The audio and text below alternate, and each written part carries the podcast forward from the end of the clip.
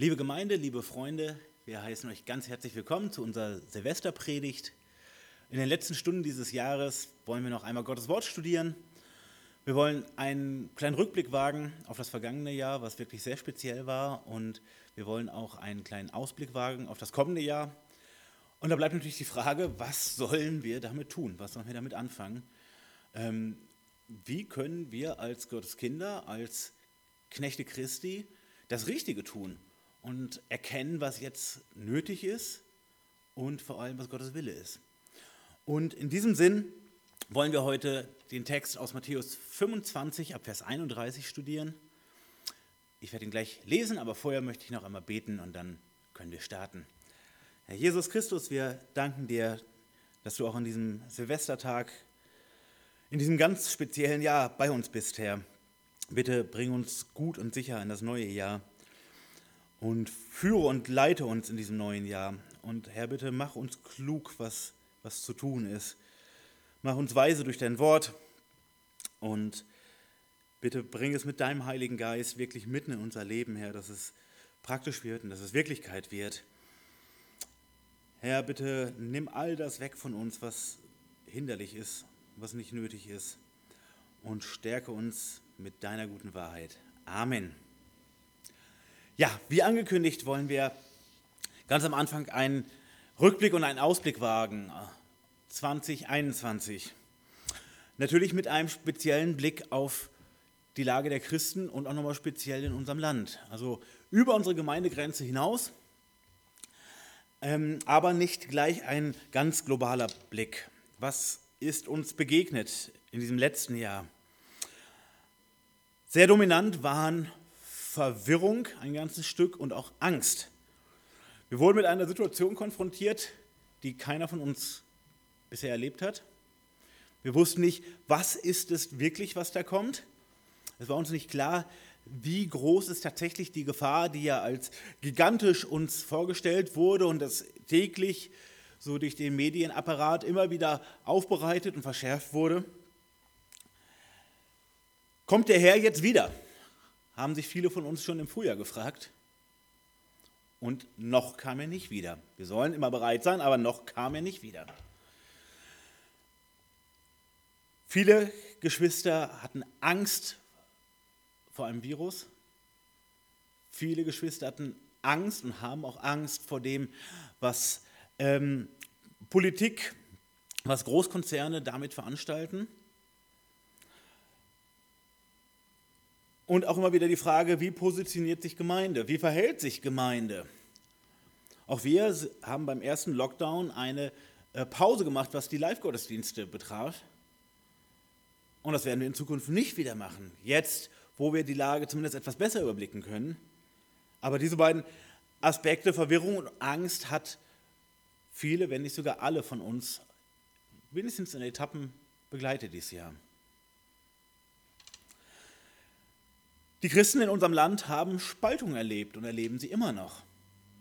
Spaltung eben über die Frage des Umgangs mit dieser sogenannten Corona-Lage.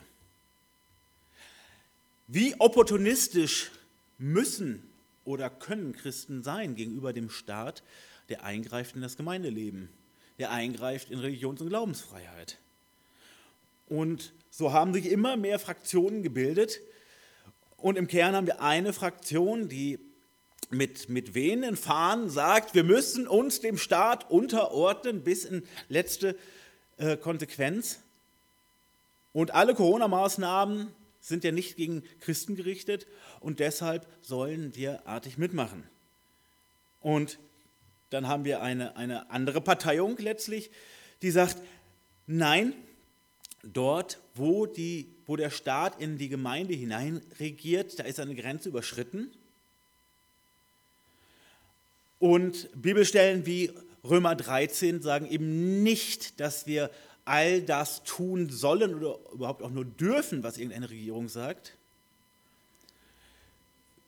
Viele sagen, wir müssen klar haben, dass wenn wir Texte wie Römer 13 lesen, wir müssen klären, wer ist die Obrigkeit. Und in einer Demokratie ist die Obrigkeit das Volk und eben nicht die Politiker, die da nur Angestellte der Bevölkerung sind. Also auch dieses Thema hat die Christen sehr bewegt und bewegt sie weiter. Das Thema Repression und Freiheitseinschränkungen, auch das war ein Stück Soundtrack des Jahres 2020 für uns Christen. Repression nicht nur im Zusammenhang mit dieser ganzen Corona-Thematik und allem, was damit zusammenhängt. Nein, dieses Jahr haben wir auch erlebt, wie ein bibeltreuer Pastor vor Gericht gestellt wurde, verurteilt wurde, weil er biblische Positionen eingenommen hat. Wir haben erlebt, wie gegen äh, die Besitzerin einer Imbissbude ermittelt wurde, weil sie Bibelverse an ihre Imbissbude in Berlin gehängt hat. Das wurde erfreulicherweise dann eingestellt. Aber wachsame Christen merken, die Situation verändert sich, die Stimmung verändert sich und auch die Rechtsrealität ändert sich. Denn Dinge wie der Fall Latzel haben das Potenzial zum Präzedenzfall. Und dann ist die Frage, wann steht der nächste Pastor, der nächste Prediger, der nächste Evangelist vor Gericht wegen Gottes Wort? Deutschland im Jahr 2020. Und andersrum natürlich die Frage der ganzen Freiheitseinschränkungen, die vielen von uns Sorge gemacht hat, und zwar zu Recht. Wie viel Demokratie bleibt noch übrig nach Corona, wenn es überhaupt einen nach Corona gibt? Und auch da die Frage, wie sehr können wir dabei einfach nur zuschauen? Inwieweit müssen wir uns auch politisch zu Wort melden? Und wo ist die Grenze, dass wir zu politisch werden und das Geistliche vernachlässigen? Dass wir in der Öffentlichkeit auftreten als politische Aktivisten und nicht mehr als Zeugen Christi. Und das äh, Problem oder die Sorge der wirtschaftlichen Not, auch das hat die Christen umgetrieben und es wird uns auch in Zukunft sicher noch umtreiben. Nämlich, dass durch äh, sogenannte Maßnahmen unsere Wirtschaft so massiv betroffen wurde, dass jetzt schon einige von uns um ihre Arbeitsplätze bangen, dass viele Existenzen jetzt schon kaputt sind und dass ziemlich deutlich ist, dass in den nächsten Monaten und auch Jahren sehr viele Arbeitsplätze noch verloren gehen und Wirtschaft immer mehr mit dem Staat verzahnt wird, weil der Staat jetzt Hilfsgelder gibt, mit denen er sich aber auch einkauft in Unternehmen. Wohin die Reise geht, ist ein Stück noch ungewiss. Auch das alles war 2020. Ja, und was hat das neue Jahr für uns parat? Ganz genau wissen wir es natürlich nicht, aber letztlich werden die Themen, die ich eben genannt habe, also Verwirrung und Angst, Spaltung, Repression, Freiheitseinschränkung, wirtschaftliche Not, werden uns ziemlich sicher auch im neuen Jahr begleiten. Und es werden neue Themen dazukommen, wie die mögliche Impfapartheit. Also sprich, dass es eine Trennung der Bevölkerung geben wird in diejenigen, die sich bereitwillig impfen lassen und diejenigen, die nicht dazu bereit sind. Wie kann es sein, dass Menschen nicht bereit sind, sich impfen zu lassen gegen eine scheinbar sehr bedrohliche Krankheit? Ihr Lieben, es gibt gute Argumente dagegen. Es handelt sich um einen völlig neuartigen Impfstoff, der nicht ausführlich getestet ist. Ihr könnt euch gerne mal informieren, wie lange die Zulassung von einem Impfstoff äh, auf dem seriösen Weg dauert. Es ist unklar, welche Folgen dieser Impfstoff hat. Und dann ist auch noch völlig unklar, was bedeutet überhaupt ein mRNA-Impfstoff, auch für unsere Kinder, die wir noch zeugen. Die Gefahr von Unfruchtbarkeit steht im Raum. Das ist nicht final geklärt. Die Gefahr von einer starken Erhöhung eines Krebsrisikos steht im Raum. Auch das ist nicht schlussendlich geklärt. Und die Menschen werden aufgetrennt in Geimpfte und Nicht-Geimpfte. Davon müssen wir ausgehen, denn viele Unternehmen haben es schon angekündigt, dass sie sich so verhalten werden wie Fluggesellschaften, dass nur noch Geimpfte mit Impfnachweis in den Flieger steigen dürfen, zum Konzert oder ins Theater gehen dürfen, ins Schwimmbad gehen können, ins Kino gehen können oder, oder, oder. Und diejenigen, die sich diesem Druck nicht beugen und aus äh, aus diesen Gründen sich dann doch impfen lassen, die sind mehr als ausgegrenzt. Die sind ausgeschlossen aus weiten Teilen des öffentlichen Lebens und sind so täglich neu diesem Druck ausgesetzt. Außerdem dem Druck, der über die Medien gemacht wird, dass sie Gefährder sind. Dass sie andere bedrohen, das Leben anderer Menschen bedrohen, weil sie eben nicht diesen unausgegorenen Impfstoff sich spritzen lassen. Ganz ähnliche Situationen haben unsere Kinder erlebt, denen Tag für Tag eingebläut wurde, wenn sie nicht immer die Maske tragen, wenn sie nicht oft genug Hände waschen, sind sie vielleicht schuld am Tod von Oma und Opa oder der älteren Nachbarin. Psychoterror. Im Januar erwartet die Welt eine ganz spezielle Veranstaltung, nämlich eine internationale, also eine globale Konferenz des Weltwirtschaftsforums zum Thema The Great Reset.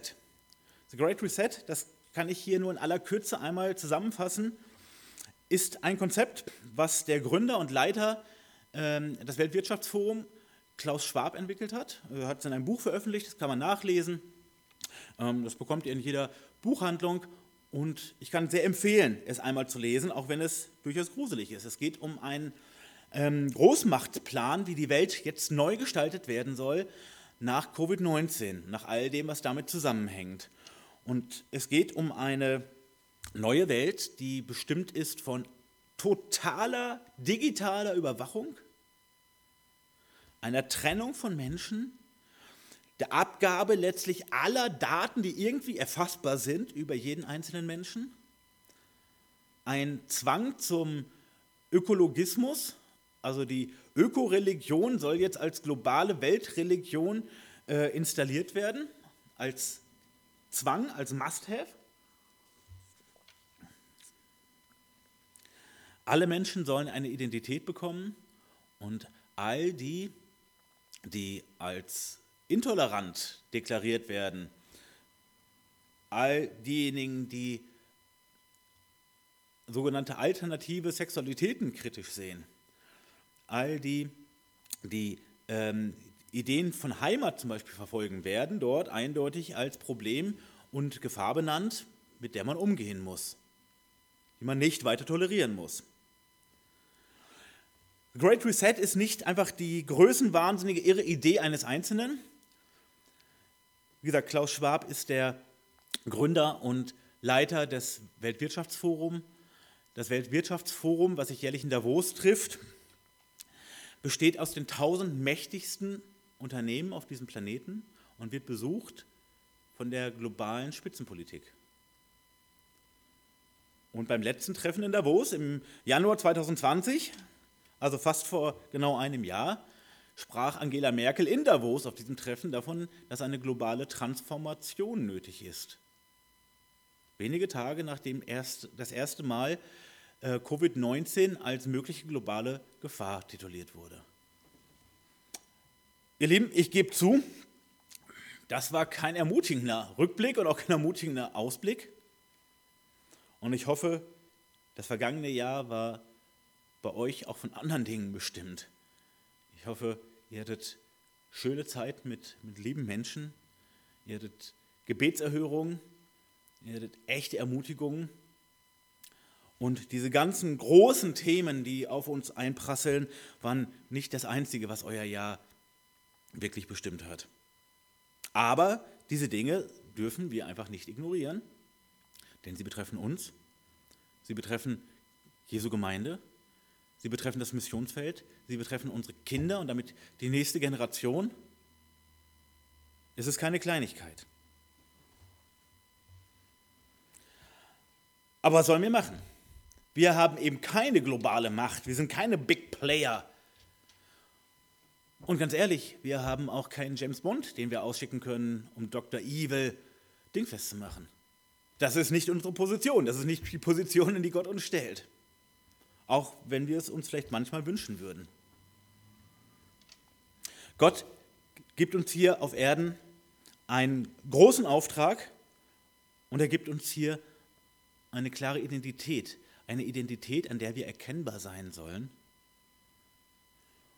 und diese Identität, bekommt nochmal eine besondere Gewichtung eben auch in diesen Zeiten. Was ist das für eine Identität? Es ist der Personalausweis jedes Christen. Im Johannesevangelium Kapitel 13 sagt Jesus zu den Seinen in einem der, äh, der letzten Unterhaltungen, die er mit seinen Jüngern hat, bevor er festgenommen wird und bevor er dann den Weg nach Golgatha geht. Und da sagt er in Abvers 34, ein neues Gebot gebe ich euch, dass ihr einander lieben sollt, damit, wie ich euch geliebt habe, auch ihr einander liebt. Daran wird jedermann erkennen, dass ihr meine Jünger seid, wenn ihr Liebe untereinander habt. Also Jesus gibt die Liebe als ein Gebot seinen Jüngern. Und das gilt auch für uns. Nicht nur für die ersten Jünger gilt das, sondern auch für uns. Liebe ist im biblischen Sinn immer eine, eine Entscheidung. Es ist nicht ein beständiges Gefühl von Schmetterlingen im Bauch, sondern es ist die Entscheidung, ich möchte voller Liebe mit diesen Menschen umgehen. Das gilt ebenso für eine Ehe wie auch für unsere Kinder, aber auch für uns als Geschwister untereinander. Und nochmal, daran wird jedermann erkennen, dass ihr meine Jünger seid, wenn ihr Liebe untereinander habt. Jesus macht klar, das ist auch unser Zeugnis. Unsere Identität und auch unser Zeugnis.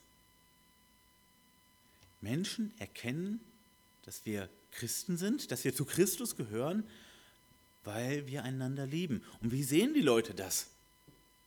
Die können ja nicht in unser Herz schauen. Dadurch, dass die Liebe praktisch wird. Es geht ja um praktische, praktizierte Liebe. Und so sehen wir noch mehr, dass es hier nicht um ein Gefühl geht, was die anderen Menschen ja nicht erfassen können, sondern um unsere Taten aneinander. Und diese Liebe untereinander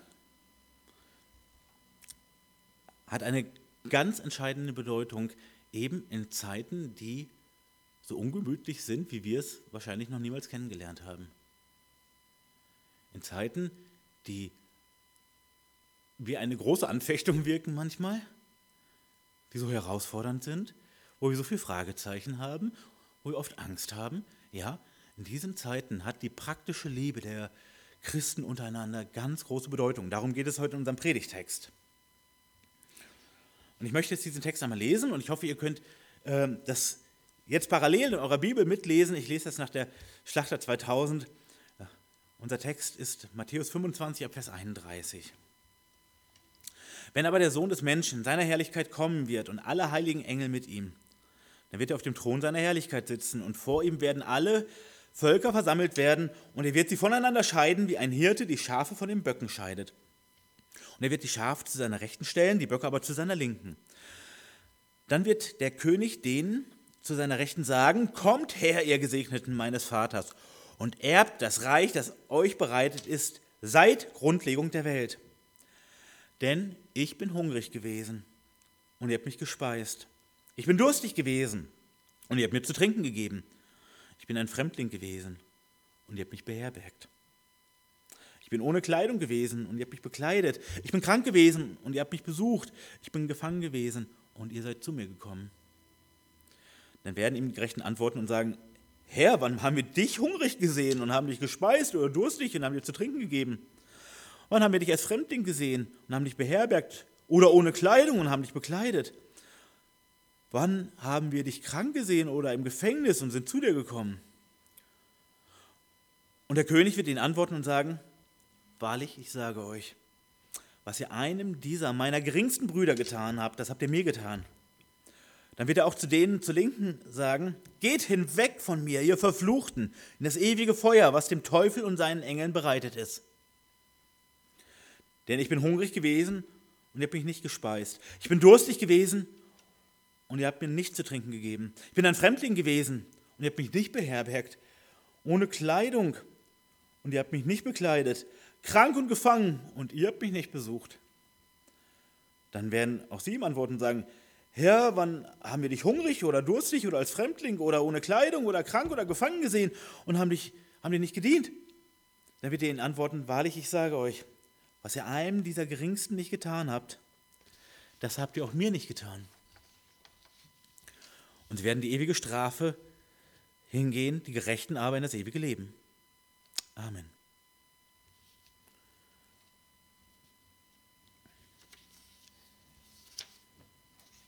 Ist eine sehr spannende Situation, die uns hier vorgestellt wird in diesem Text. Und wir müssen hier erstmal eine zentrale Frage klären. Wer ist hier wer? Und vor allem, wer sind die, die geholfen haben? In Vers 32 sehen wir, dass alle Völker versammelt sind. Es handelt sich um das Weltgericht. Alle Menschen sind da. Und dann gibt es zwei Gruppen. Wir haben einmal die Schafe und wir haben die Böcke, das ist ziemlich eindeutig. Wer sind die Schafe? Die Schafe sind ein, ein Bild für Gottes Volk, also für Israel oder auch für die Gemeinde. Und das ist ein Bild, was Jesus immer wieder gebraucht hat, was sehr eindeutig ist.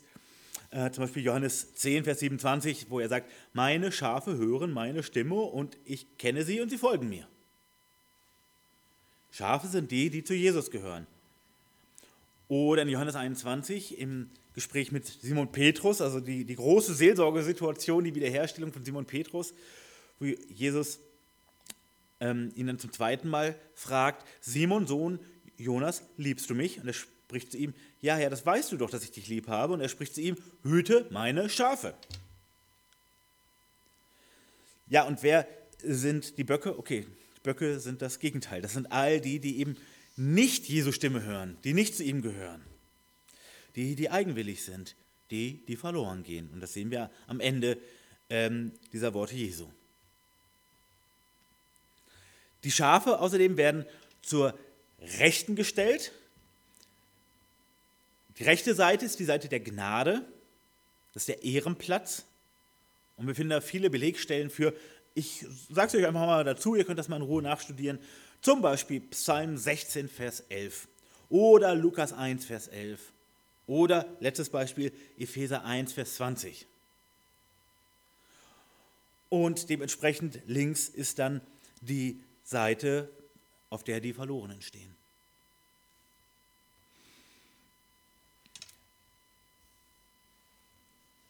Und dann, was sagt König Jesus hier, Vers 34? Kommt her, kommt her. Das ist ein spezieller Begriff, der hier steht, Deute. Ich hoffe, ich habe es richtig ausgesprochen. Wichtig ist, was er bedeutet. Ähm, es ist eine, eine äh, Zuruf, komm jetzt, komm hierher. Also ein kommt mit Ausrufezeichen. Und es ist ein klarer Bezug äh, zu der Einladung zum messianischen Freudenmahl. Es ist derselbe Begriff wie bei der Berufung der Jünger, derselbe Begriff wie beim Heilandsruf und derselbe Begriff, der kurz vorher auftaucht, Matthäus 22, bei der Einladung zur Hochzeit. Matthäus 22, Vers 4. Und was sagt er im gleichen Vers? Ihr Gesegneten. Kommt, ihr Gesegneten meines Vaters. Also diejenigen, die Gottes Segen empfangen. Ziemlich eindeutig. Und sie werden das Reich ererben. Das reiche Erben ist das Ziel der Seligpreisung aus der Bergpredigt, Matthäus 5, Vers 3. Wir erinnern uns. Und dieses Reich ist vor Grundlegung der Welt für diese Schafe bereitet worden. Also es sind die Erwählten Gottes, wie in Epheser 1.3 oder Kolosser 1.15 und so weiter. Also es ist ziemlich eindeutig, wer hier wer ist. Ich möchte euch das auch nur so deutlich machen, weil es ähm, heutzutage eine durchaus andere Deutung gibt, dass gesagt wird, wer gute Taten tut, wer sich sozial engagiert, wer Armspeisung betreibt, der kommt in den Himmel. Und Belegstelle Matthäus 25, 31 folgende. Und das ist kurz gesagt an den Haaren herbeigezogen. Wie werden die Schafe noch genannt? Einige Verse später. Die Gerechten. Also die von Gott gerecht gesprochenen. Und die grammatikalische Form, in der das hier gesagt wird, ist eine abgeschlossene. Also zu dem Zeitpunkt, als sie hier angesprochen werden, das zweite Mal, sind sie schon gerecht. Es ist vollendet. Wir können wir, wir kennen Römer 1,17 zum Beispiel, denn Gottes Gerechtigkeit wird darin offenbart, aus Glauben zu Glauben, wie geschrieben steht, der Gerechte aber wird aus Glauben leben. Und Jesus spricht hier von den geringsten, geringsten Brüdern. Und beides, sowohl die geringsten als auch die Brüder, klassische Jüngerbezeichnungen, also Brüder in Matthäus 28 oder die geringsten in Matthäus 10. So, ich denke, wir haben das hier äh, ähm, ganz gut geklärt, wer es wer. Aber was ist hier eigentlich los? Es sieht doch völlig aus nach Werkgerechtigkeit, oder? Ihr habt das und das und das getan und deshalb steht ihr jetzt auf der richtigen Seite. Deshalb seid ihr Schafe und nicht Böcke. Nein, nein. Denn was sagt er? Das haben wir uns gerade angeschaut. Sie sind die Erben des Reiches und das ist vor Grundlegung der Welt für sie bereitet worden. Es sind nicht ihre Werke, mit denen sie sich ihren Freispruch erarbeitet haben. Nein, ihre Werke sind der Beleg für ihre Identität in Christus, Beleg für ihren Glauben. Das ist die Auswirkung des Glaubens. Und an wem haben sie diese Werke getan? An einem Kirchengebäude, an einem Bischof, an... Nein. An geringsten Brüdern. Hm.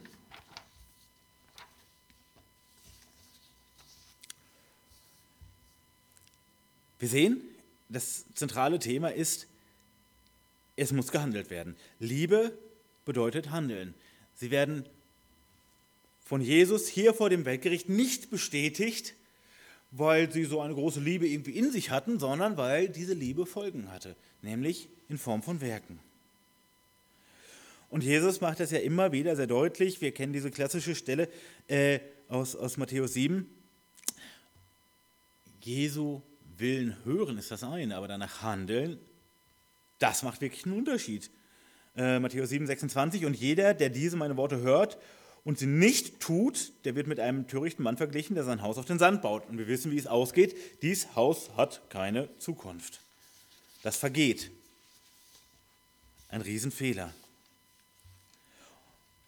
Und immer wieder werden wir ermahnt, untereinander Liebe zu tun Hebräer 13 zum Beispiel, bleibt fest in der brüderlichen Liebe. 1. Petrus 1, da ihr eure Seelen gereinigt habt durch den Gehorsam gegen die Wahrheit, zur ungeheuchelten Bruderliebe, so liebt einander mit Inbrunst aus reinem Herzen. Auch hier geht es nicht um theoretische Liebe. Römer 12, in der Bruderliebe seid herzlich zueinander, in Ehrerbietung gehe, gehe einer dem anderen voran. 1. Thessaloniker 4, was aber die Bruderliebe betrifft, so habt ihr es nicht nötig, dass wir euch schreiben, denn ihr selbst seid von Gott gelehrt, einander zu lieben. Woran sieht er das? Sie, sie tun es. Es ist Praxis. Oder Galater 5, kommen wir bald in unserer Predigtreihe zu. Denn in Christus Jesus vermag weder Beschneidung noch Vorhaut etwas, sondern der Glaube, der durch die Liebe wirkt. Der Glaube wird wirksam durch die Liebe. Oder 1. Johannes 4, Geliebte, lasst uns einander lieben, denn die Liebe ist aus Gott und jeder, der liebt, ist aus Gott geboren und erkennt Gott. Und ein letztes sehr deutliches Beispiel, wie wichtig die Praktizierung dieser Liebe ist. Jakobus 2, das hatten wir vor einiger Zeit in einer Predigtreihe. Was nützt es, meine Brüder, wenn jemand sagt, er habe Glauben, hat aber keine Werke? Kann etwa der Glaube ihn erretten? Wenn aber ein Bruder oder eine Schwester nackt ist und der täglichen Nahrung entbehrt. Jemand von euch spricht aber zu ihnen, geht hin in Frieden, wärmt euch und sättigt euch. Ihr gebt ihnen aber nicht das, was für den Leib notwendig ist. Was nützt es? So ist auch der Glaube, wenn er keine Werke hat, in sich selbst tot. Und wir sehen, diese Verse passen genau hier in unsere Situation. Glaube führt dazu, dass wir Werke haben. Gottes Geist in uns bewirkt diese Werke, treibt uns an, die Werke zu tun und leitet uns auch an, verändert unser Herz, also unsere Seele, unser Wollen, Unser Sein immer mehr in die Richtung, nicht nur das Richtige zu wollen, sondern so gut wir es denn können, auch zu tun, es umzusetzen. Und jemand, der das nicht tut, der muss sich ernstlich fragen, was für ein Glaube das ist, ob das rettender Glaube sein kann. Und Jakobus macht klar, letztlich nicht. Wenn es dabei bleibt, dann ist da geistlich alles tot.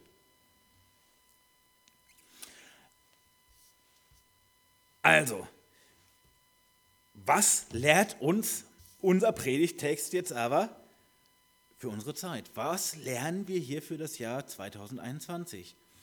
Nochmal, wir haben eine äußere Situation, mit der wir nicht vertraut sind, die uns durchaus überfordert und die Situationen schafft, äh, bei uns als Einzelpersonen, als Ehepaare, als Familien, aber auch als Gemeinde, wo wir nicht wissen, wie es nächsten Monat oder in einem halben Jahr bei uns aussieht. Wer hat noch Arbeit? Wer muss um seine Kinder kämpfen? Ähm, wer hat Probleme mit der Justiz? All diese Dinge, da haben wir wenig Erfahrungswerte drin. Aber was können wir tun? Was müssen wir tun? Ihr Lieben, diese Bruderliebe, und das bedeutet auch die Liebe zur, zur Schwester, ganz genauso, also fühlt euch bitte immer mit da hineingenommen, die sollen wir zu allen Zeiten haben. Die sollen wir bei Sonnenschein haben und wenn wir ein richtig stabiles, tolles christliches Umfeld haben und gute wirtschaftliche Bedingungen, dann soll diese Liebe untereinander ebenso praktiziert werden. Aber in diesen Zeiten wird es umso dringender. Wir merken jetzt wieder, und das ist tatsächlich ein, ja, geradezu ein Geschenk, was Gott uns macht mit dieser Zeitenwende. Wir merken wieder, wie wichtig es ist, dass wir füreinander da sind, dass es nötig ist.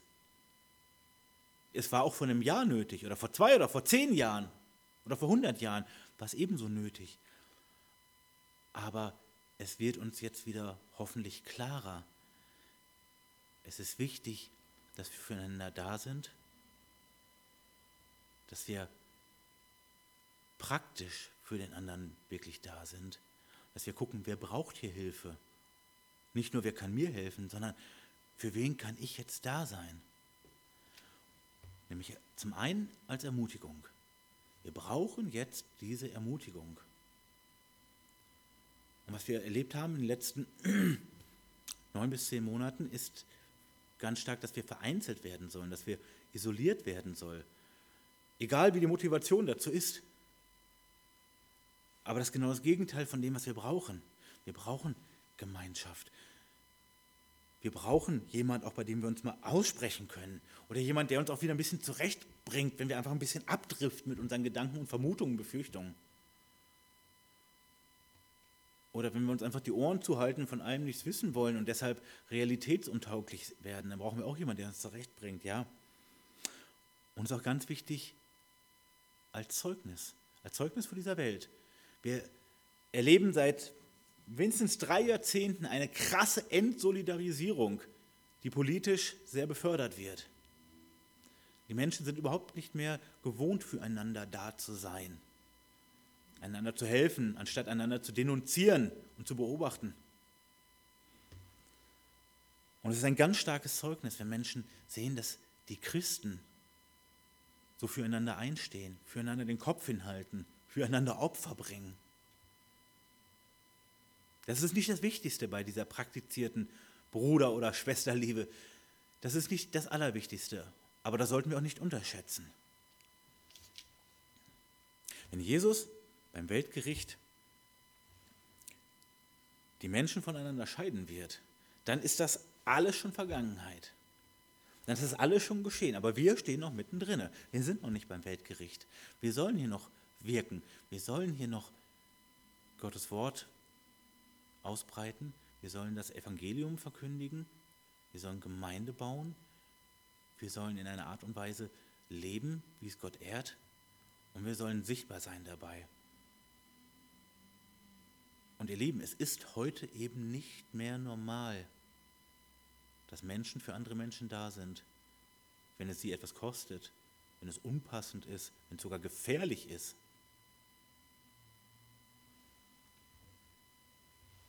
Wir uns ein paar Aspekte von praktischer Bruderliebe anschauen.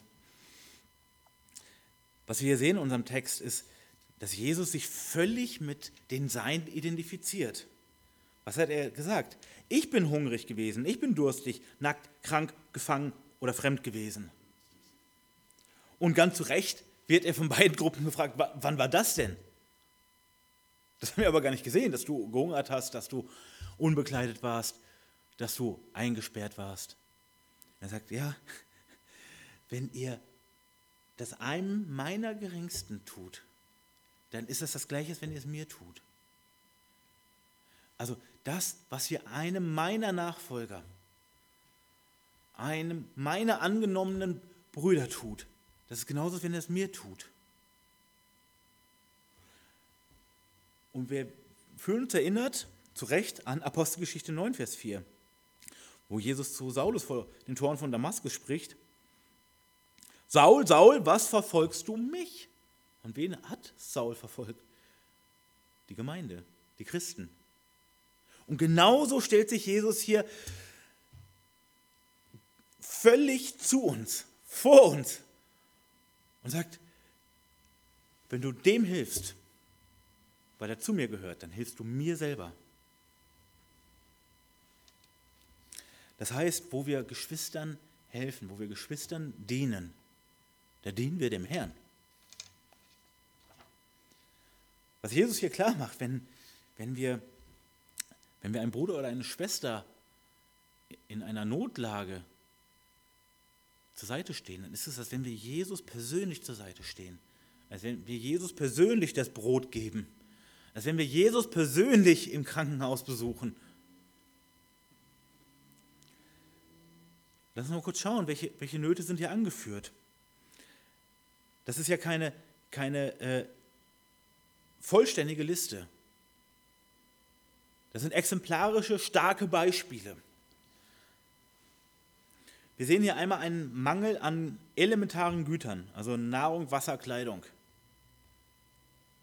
Wie kann dort geholfen werden? Und hier müssen wir jetzt ganz besonders die Ohren spitzen und, und den, den Stift rausholen. Wie wird hier geholfen? Hilfe durch materielle Güter. Es, es, es fehlt an Gütern und jemand anders hat Güter, entbehrt sie und hilft. Die Beispiele zeigen einen Mangel an Beziehung und sozialer Sicherung, also der Fremde.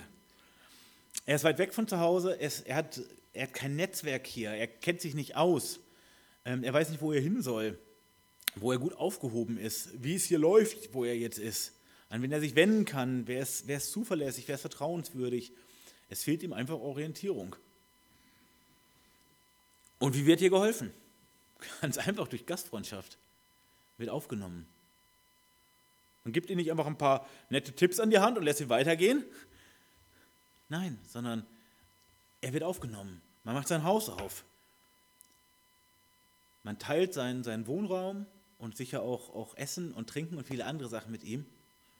Man gibt ihm ein Zuhause, demjenigen, dem es mangelt gerade an einem Zuhause.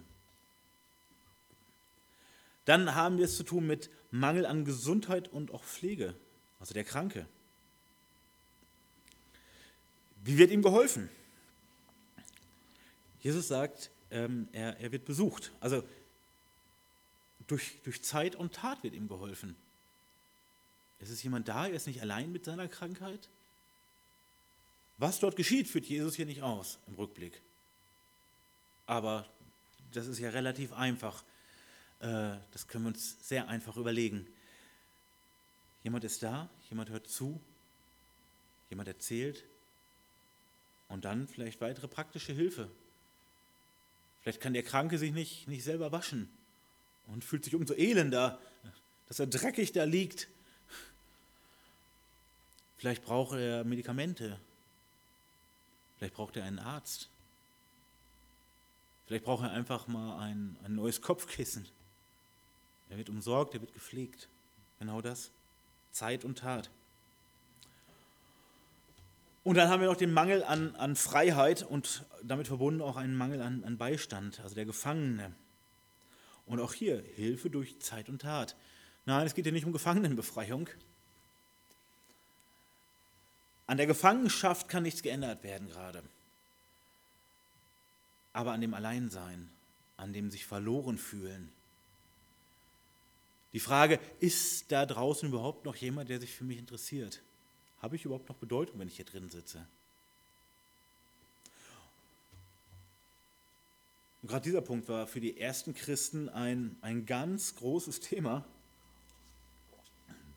Denn viele wurden gefangen genommen, viele saßen im Knast, im Kerker, unter gruseligen Umständen. Und das ist auch ein Stück roter Faden durch die, durch die ganze Kirchengeschichte, also durch die ganze Geschichte des, des tatsächlichen Christentums.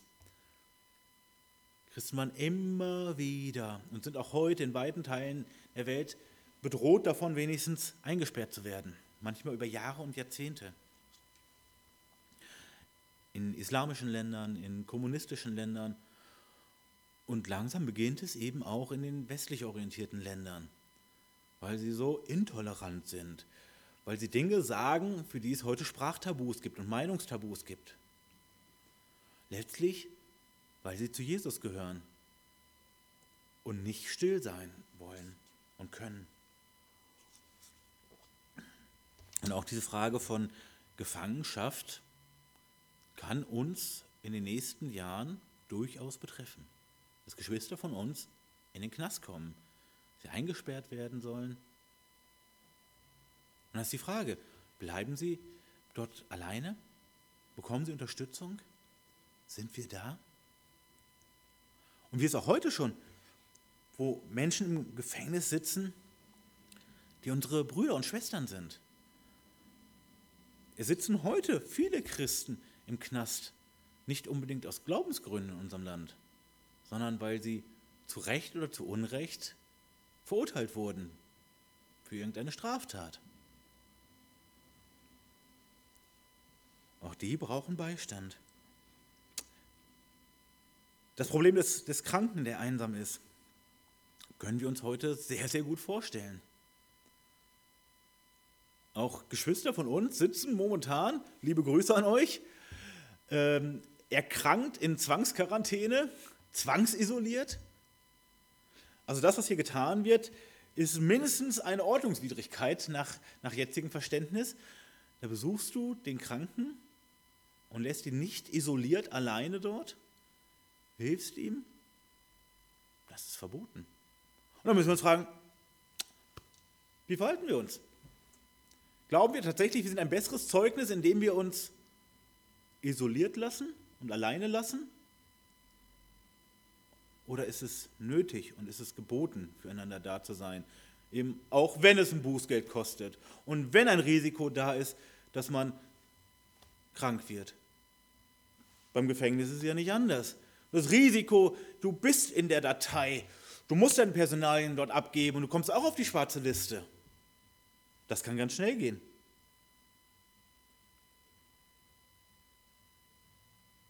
Auch die Frage von Gastfreundschaft ist in Zeiten von Personen- und Haushaltsbegrenzungen ähm,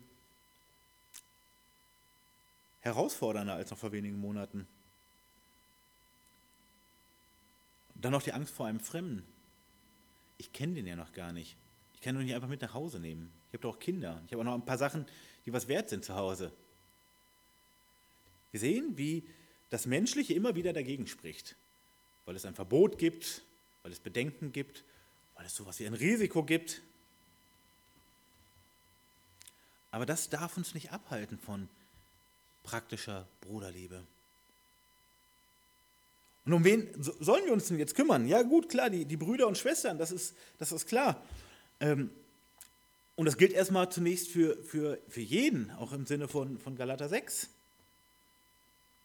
ähm, tut jederzeit Gutes an allen, zuerst aber an den Hausgenossen des Glaubens, also zuerst an den Christen. Ja, aber wie soll ich denn dem Christen irgendwo im, im tiefen Asien helfen? Irgendwo in Afrika oder auch nur in Rumänien? Da bin ich durchaus begrenzt und ich kann ja nicht allen gleichzeitig helfen. Wer mein Nächster ist, ich hoffe, das wissen wir. Mein Nächster ist der, den Gott mir vor die Nase setzt, wie wir das so sagen. Wir kennen die, die Situation mit dem Gesetzesgelehrten aus, aus Lukas 10, ähm, wo er Jesus fragt, was muss ich tun, um ewiges Leben zu ererben? Und dann fragt er ihn, was steht denn im Gesetz? Das musst du doch wissen. Und er sagt, du sollst dem Herrn, deinen Gott lieben, aus ganzem Herzen, mit deiner ganzen Seele und mit deiner ganzen Kraft und deinem ganzen Verstand und deinen Nächsten wie dich selbst. Und Jesus sagt, ja, dann mach das doch. Und er fragt, um sich zu rechtfertigen, äh, wer ist mein Nächster? Und dann erzählt Jesus die Geschichte von jemand, der auf, auf Reisen war.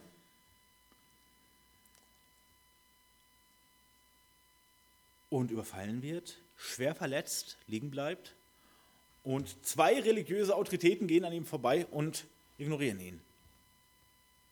Und dann kommt ein Samariter, also jemand, auf den die Juden herabgeschaut haben. Und was macht er? Er tut praktische Liebe an ihm.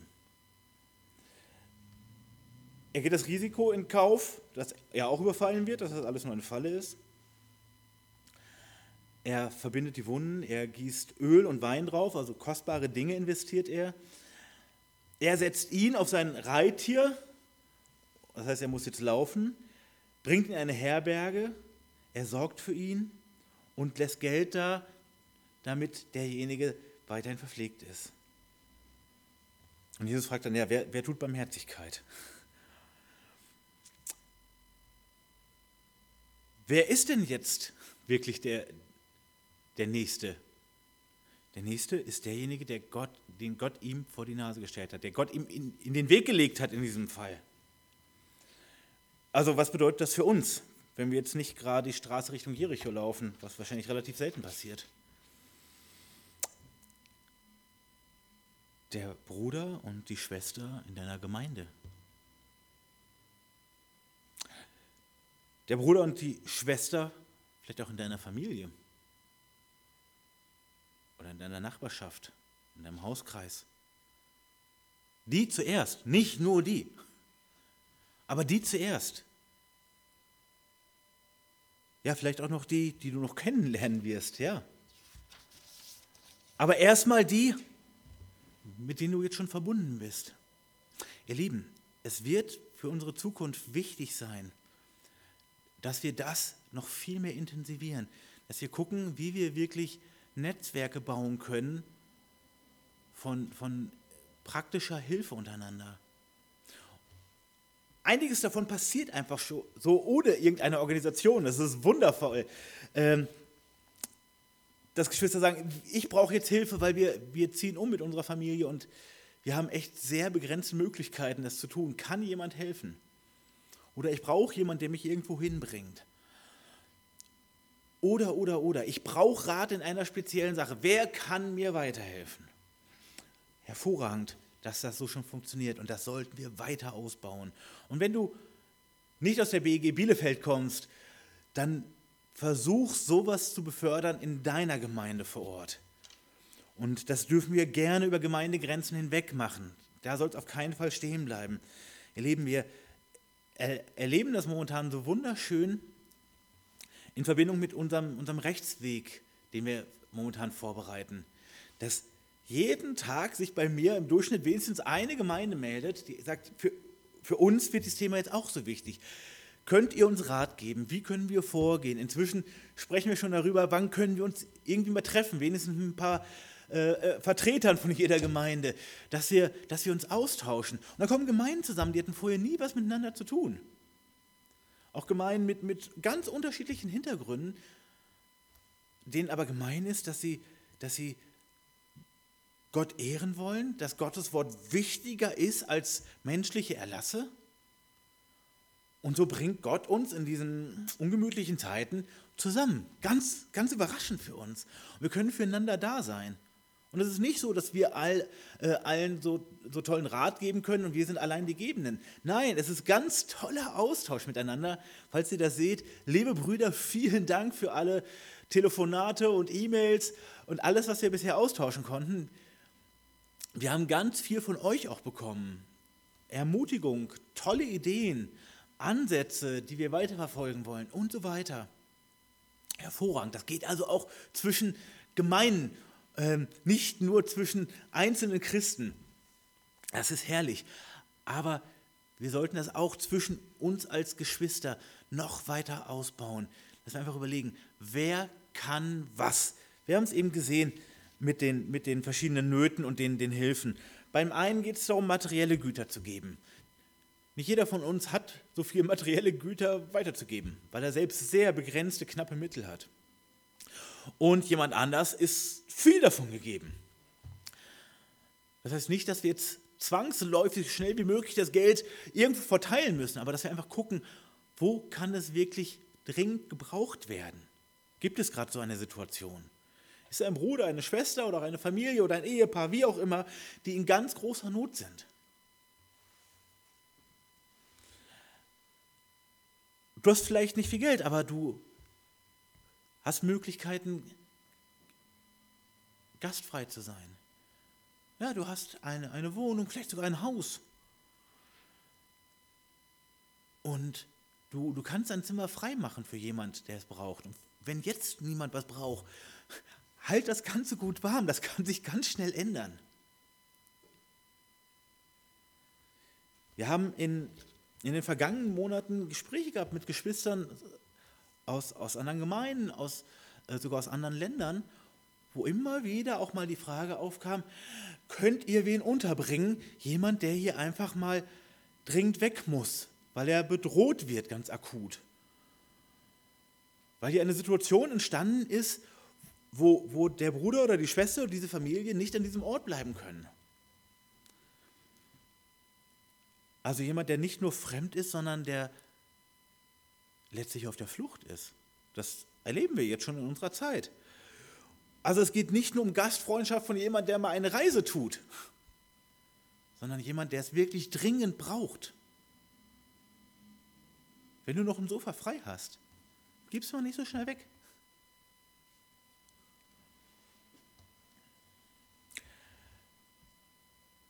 Vielleicht kannst du besonders gut umgehen mit Menschen, die erkrankt sind.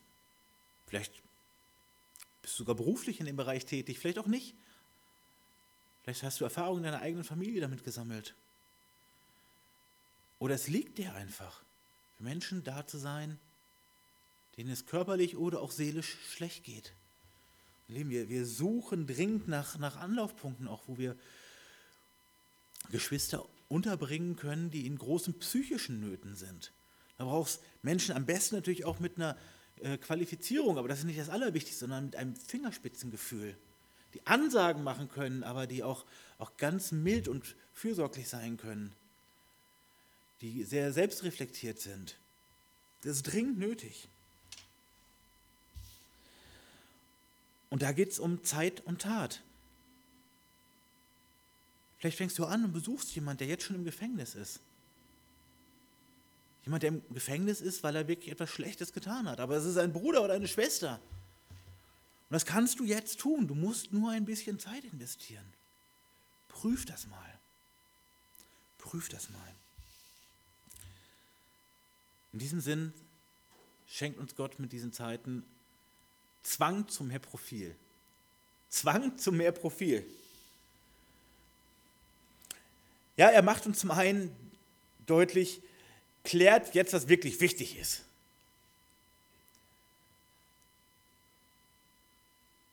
Und dadurch, dass, dass immer wieder Gottesdienstverbote drohen, immer wieder Einschränkungen drohen, immer wieder hetzerische Presse agiert gegen Christen und freie Gemeinden und so weiter, ähm, denke ich, ist da schon einiges passiert bei uns.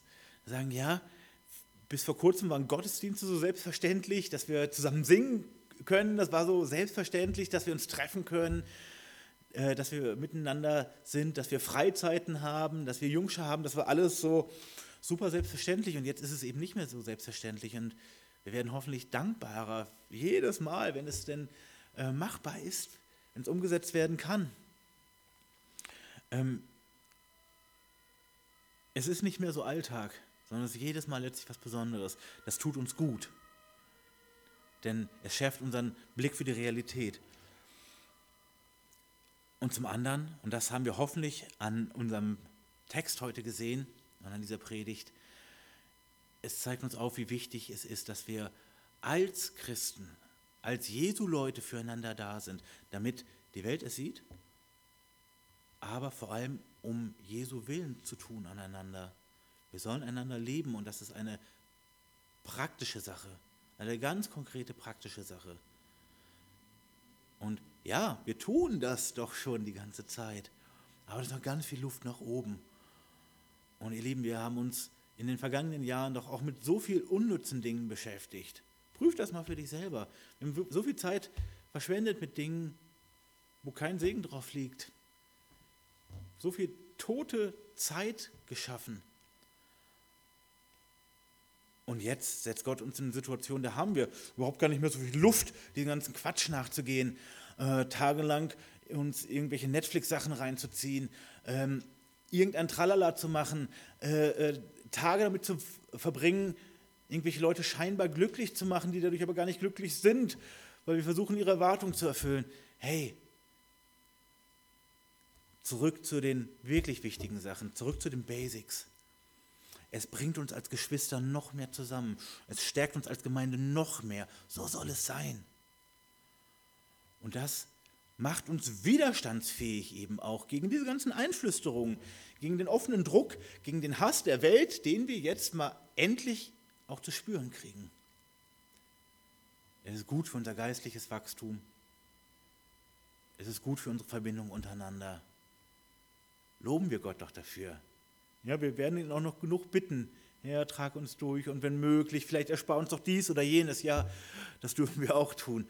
Aber wir dürfen ihn auch loben dafür, dass er uns dieses Gebot gegeben hat und dass er uns seinen Geist gibt, der uns überhaupt dazu befähigt, diese Liebestaten aneinander zu tun. Eben auch ohne irgendwas dafür zurückzubekommen. Ein himmlischer Lohn, das haben wir gehört, der ist uns versprochen dafür. Und da können wir doch locker auf diesen weltlichen Lohn dafür verzichten. Und überlegt mal, wie viele Menschen haben noch auch so ein Netzwerk, wie es eine Gemeinde hat und dann noch über Gemeinde hinaus. Wer kennt noch so einen Zusammenhalt, so eine Verbundenheit, die stärker ist als Lust und Laune und Zeitgeist? Das ist ein Riesengeschenk, das Gott uns in Gemeinde stellt, eben Erst recht in diesen Zeiten und erst recht mit Blick auf das Liebesgebot Jesu. Lasst uns das praktisch leben, lasst uns das ausbauen. Und das soll uns stark machen in diesem neuen Jahr 2021.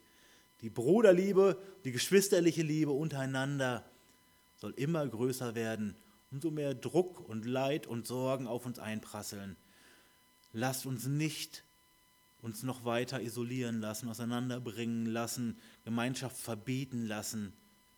Das wollen wir nicht mehr mitmachen, ganz im Gegenteil. Wir müssen wieder mehr zusammenkommen und gucken, was braucht mein Nächster. Und mein Nächster wird schon schauen, was ich brauche. Und so ehren wir Gott. Amen.